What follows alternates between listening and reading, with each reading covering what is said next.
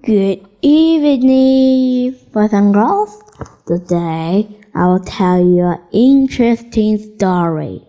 The story name is Whose Mouse Are You? Written by Robert Kraus. Illustrated by Jose Aruego. Whose mouse are you? Nobody's mouse. Where's your mother? Inside the cat. Where's your father? Caught in a trap.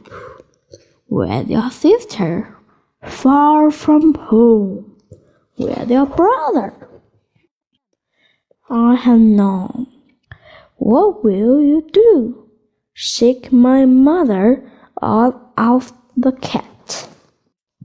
Free my father from the trap find my sister and bring her home. Wish for a brother I have, have none. Now, whose mouth are you? My mother's mouth. She loved me so. My father's mouth, from head to toe.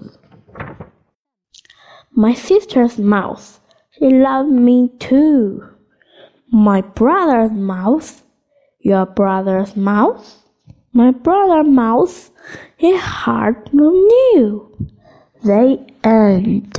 Goodbye. Thank you for listening. See you next time.